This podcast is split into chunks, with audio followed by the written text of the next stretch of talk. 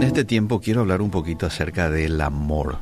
A veces eh, tenemos la connotación de amor, de lo que significa, este, lo relacionamos quizás con romanticismo. Una persona que llega de pronto a su casa con un enorme ramo de flores este, y regala esa es una persona que ama. Y sí, también es una demostración de amor, pero no es todo. No es todo. Y vamos a ver bíblicamente este, qué incluye amar a alguien.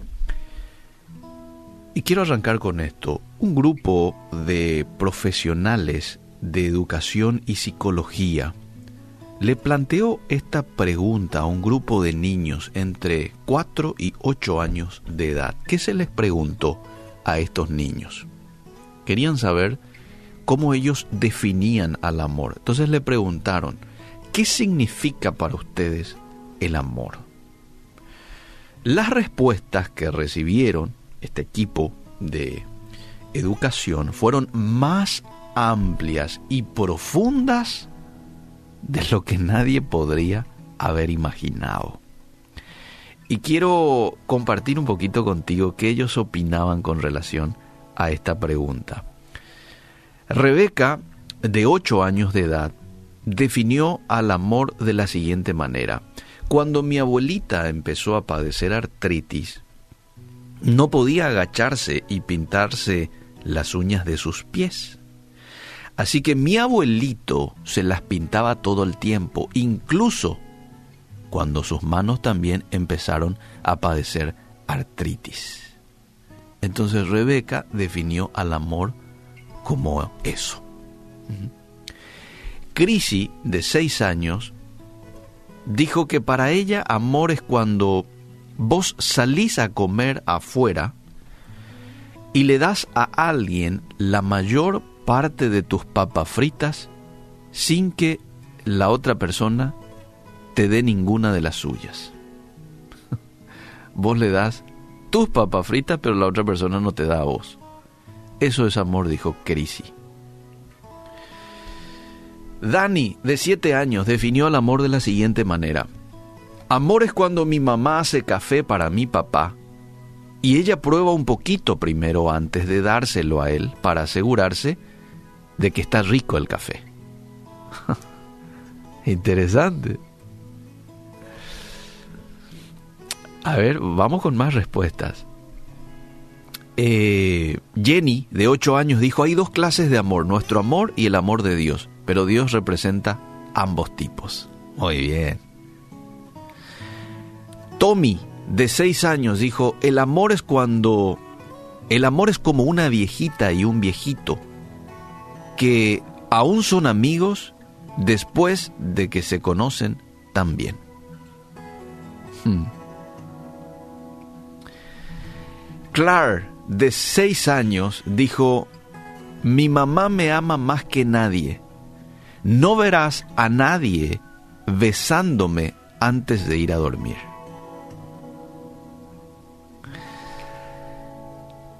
Atender lo que dijo Elaine cinco añitos. Amor es cuando mami le da a papi la mejor pieza de pollo en el almuerzo.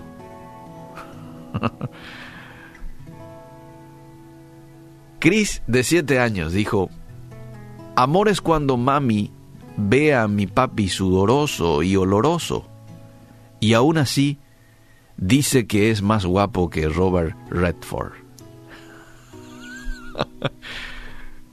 bueno, ¿qué más?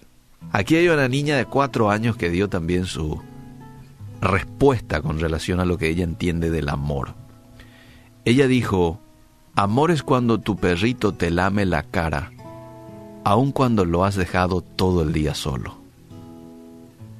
Qué increíble respuesta, ¿eh? Seguimos.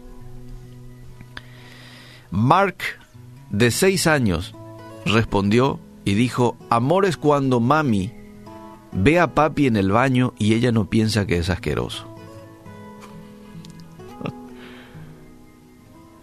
Lauren de cuatro años, yo sé que mi hermana mayor me ama porque ella me da toda su ropa vieja y tiene que salir a comprar otras nuevas.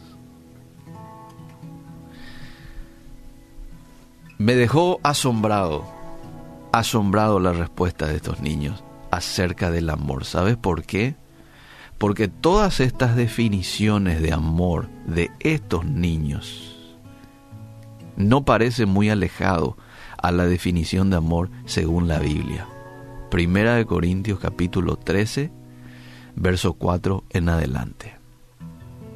Tal cual lo que dice la Biblia es el amor, ellos lo han definido.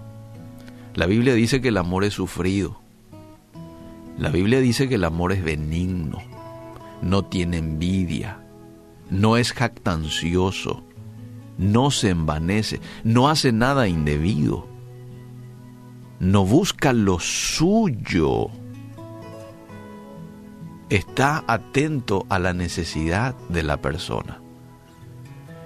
Y yo quizás todavía no comí, tengo hambre, pero la otra persona ¿cómo está? No busca lo suyo, no se irrita, no guarda rencor, no se goza de la injusticia, más se goza de la verdad. Y sigue describiendo, por si no entendiste bien ahí arriba todavía, todo lo sufre, todo lo cree, todo lo espera, todo lo soporta. El amor nunca deja de ser. Decime si todo esto no mostró Jesús estando aquí en la tierra. Y hasta el día de hoy, ya no estando en la tierra, nos sigue soportando, nos sigue aguantando muchas veces nuestras metidas de pata y nos vamos a Él y le pedimos perdón y nos perdona y nos da una segunda oportunidad. Y mientras estuvo aquí en la tierra, dice que amó tanto a la iglesia, es decir, a sus discípulos, amó tanto a, nosotros indirectamente que se entregó y dice que entregó su propia vida. De eso se trata el amor. Entrega. Amor es perdonar. Amor es soportar. Amor es tener tolerancia. Eso es amor. Y también es llevar un ramo de flores y todo, pero eso parece ser como que todavía ahí muy a la superficie. Amor es mucho más que ello. Dice que Dios es amor. ¿Quién nos puede enseñar a amar de la manera correcta, de la manera como la Biblia nos manda a amar? ¿Y quién mejor que Dios? Por eso es que es muy importante cuando el ser humano dice, bienvenido a mi vida Jesús, aquí te abro la puerta de mi corazón. Es muy importante porque Jesús entra a nuestra vida y empieza a hacer el trabajo de transformación en nosotros. Y aquello que de pronto no nos salía antes, amar de acuerdo a esta vara que la Biblia nos deja, para que nosotros midamos, son altos los estándares de la Biblia de Dios para con nosotros, para que amemos a otros. Eh, pero cuando Jesús entra y transforma nuestras vidas es cuando podemos amar de esta manera. Así que usted no se preocupe si dice hoy, pero yo no puedo, yo no consigo, este, no se preocupe porque Dios le va a dar la capacidad de que usted ame de esta manera. ¿Qué es lo que tiene que hacer? Invitarlo a Él en su vida. Yo estoy seguro que muchos ya lo han hecho, otros quizás no, y es la primera vez que están escuchando quizás de que eso se necesita hacer. ¿Qué tenés que decir? Palabras sencillas como le dirías a un amigo que entre a tu casa, Jesús, quiero que seas parte de mí desde hoy. ¿Mm? Adelante, bienvenido. Apocalipsis 3:20 dice, yo estoy tocando la puerta, ¿sí? queriendo entrar en la vida del ser humano. Pero te toca a vos tomar la decisión de si abrís o decís otro día. Espero que no digas otro día, espero que abras la puerta y le des la bienvenida a Jesús porque desde ese momento se va a convertir en tu compañero que no te va a dejar y que va a estar contigo siempre. Y tenemos la garantía de la vida eterna una vez que lo invitamos a nuestro corazón. No pierdas la oportunidad hoy de hacer este tipo de oración y permitir que Dios obre esa, ese trabajo de transformación en vos para que puedas amar de acuerdo a cómo Él quiere que ames.